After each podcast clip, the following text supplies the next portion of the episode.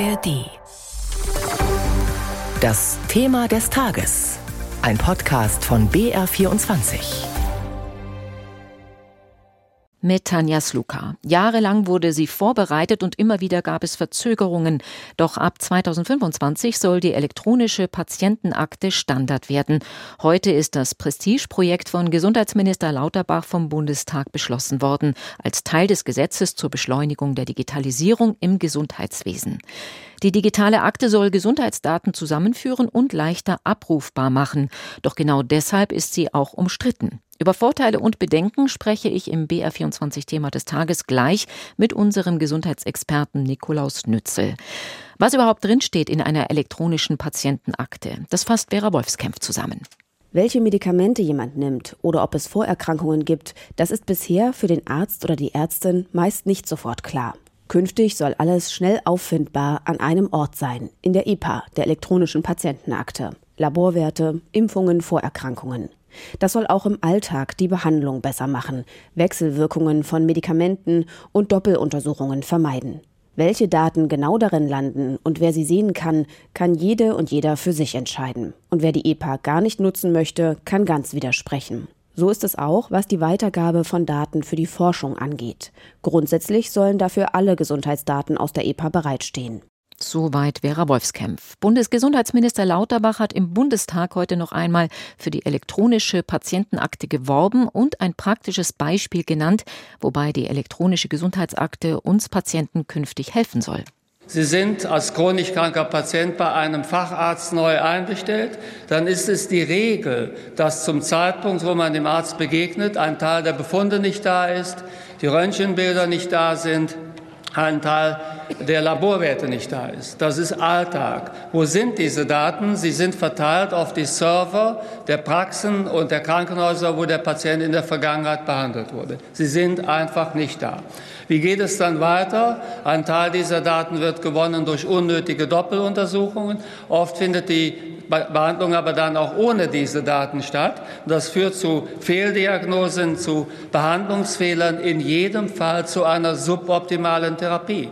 Das Geld wurde ausgegeben, die Daten sind nicht da, die Behandlung ist deutlich schlechter, als sie sein könnte. Das darf nicht weiter so sein. Jetzt werden die Daten da sein, eine deutliche Verbesserung aus der Perspektive der Patienten. Soweit Bundesgesundheitsminister Lauterbach. Bei mir im Studio begrüße ich jetzt unseren BR-Gesundheitsexperten Nikolaus Nützel. Nikolaus, es dauert ja noch etwas, bis die Patientenakte tatsächlich für alle Kassenpatienten kommt. Wann ist es denn soweit und muss man die dann wirklich haben? Eigentlich ist sie ja schon da. Ich habe eine, aber da bin ich einer von 100 sozusagen. Ein Prozent hat sie. Sie wird Pflicht für die Ärzte, dass sie sie befüllen 2025 und auch Pflicht, dass die Krankenkassen die erstmal einrichten für die Versicherten, dass sie sozusagen da eine Box hinstellen, wo dann Daten reingefüllt werden können. Das ist das, was 2025 greift, dass das Instrument, das wir jetzt eigentlich in der Theorie schon haben, wirklich mit großem Nachdruck an die Versicherten und die Patienten herangetragen wird. Also 2025 für die Kassenpatienten und wann ist es für Privatversicherte soweit? Das steht noch in den Sternen, weil die privaten Versicherer, die haben sich an diesem ganzen Prozess zunächst beteiligt, dann sind sie schon vor vielen Jahren wieder komplett ausgeschert. Jetzt schauen sie sich das an, haben teilweise einzelne Lösungen, also einzelne Privatversicherer haben schon etwas Ähnliches ihren Versicherten angeboten, aber die schauen sich das erst noch mal an, wie das insgesamt wird. Bundesgesundheitsminister Lauterbach hat ja heute von einem Schritt hin zu einem lernenden Gesundheitssystem gesprochen, der die Spitzenmedizin verbessere und die Routineversorgung erleichtere. Wie schätzt du das denn ein? Ist die elektronische Patientenakte tatsächlich so ein großer Wurf? Bei einem Wurf denkt man ja immer an etwas Schnelles. Ja? Ich habe was in der Hand, das werfe ich und dann bewegt sich es ganz schnell. Die elektronische Patientenakte ist ziemlich genau das Gegenteil davon. Also wir reden da seit über 20 Jahren darüber oder um die 20 Jahre. Ich würde eher sagen, es ist ein sehr langer Weg wo man jetzt langsam an das Ende kommt und hoffentlich am Ende des Weges was Positives hat.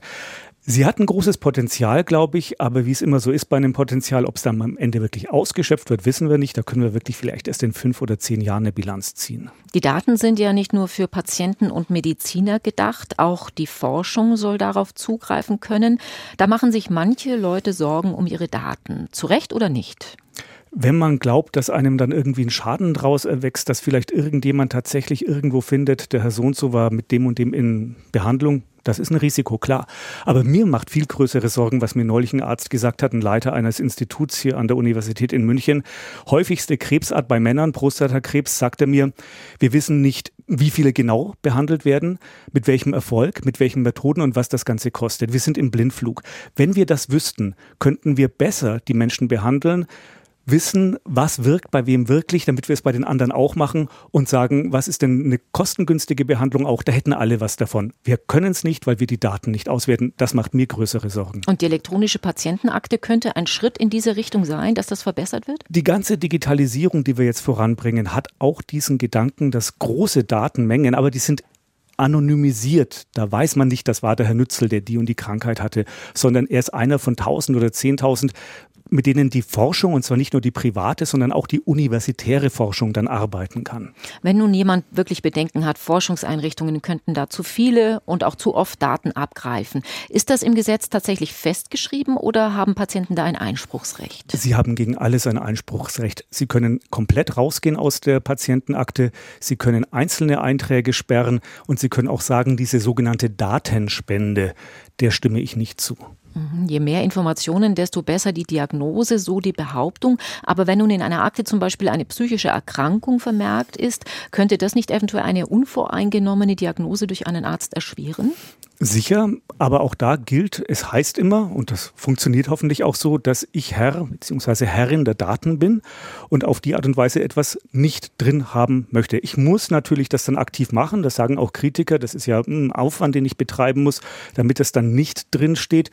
Aber eins immer noch dazu, es wäre ja schön, wenn eigentlich zum Beispiel die Tatsache, dass jemand wegen einer Depression in Behandlung war, kein Stigma ist, nichts Negatives ist. Aber wie gesagt, das Wichtige ist, es heißt, dass man eine Kontrolle hat. Komplette Datenkontrolle ist das Versprechen, das jetzt gemacht wird. Eine weitere Neuheit ist das digitale Rezept. Wann kommt das und ist das dann tatsächlich das komplette Ende für das Rezept auf Papier? Das ist zum Teil schon da, das E-Rezept. Das wird jetzt zum Januar, zum kommenden Januar, also nicht 2025, sondern wirklich 2024 Pflicht, dass die Ärzte das machen. Das heißt, da kriege ich nicht mehr den rosa Zettel in die Hand die allermeisten Male, sondern das wird sozusagen abgelegt in einem großen digitalen Kasten. Ich schiebe dann in der Apotheke meine Versichertenkarte rein oder der Apotheker und kann da dann dadurch darauf zugreifen, dann weiß er, aha, das ist das Rezept für diesen Patienten. Oder ich kriege doch einen Ausdruck mit, wenn das sich so ergibt technisch, wo dann so QR-Codes drauf sind, die abgescannt werden.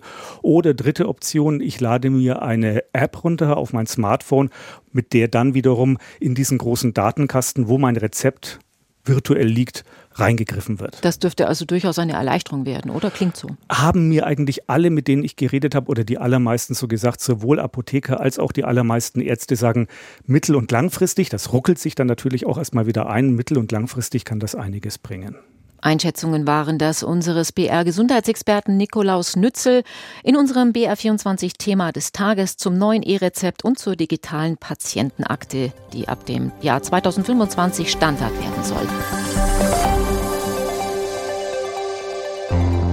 Hi, ich bin Gregor Schmalzried. Ich bin Marie Kill. Und ich bin Fritz Espenlaub. Moment, ich glaube, irgendwas stimmt heute nicht mit Fritz. Der klingt irgendwie anders. Kannst du das nochmal sagen? Okay, warte kurz, Moment. Ich bin Fritz Espenlaub. Okay, sorry. Das gerade nämlich, das war gar nicht meine eigene Stimme, sondern eine künstliche Intelligenz, die meine Stimme kopiert hat.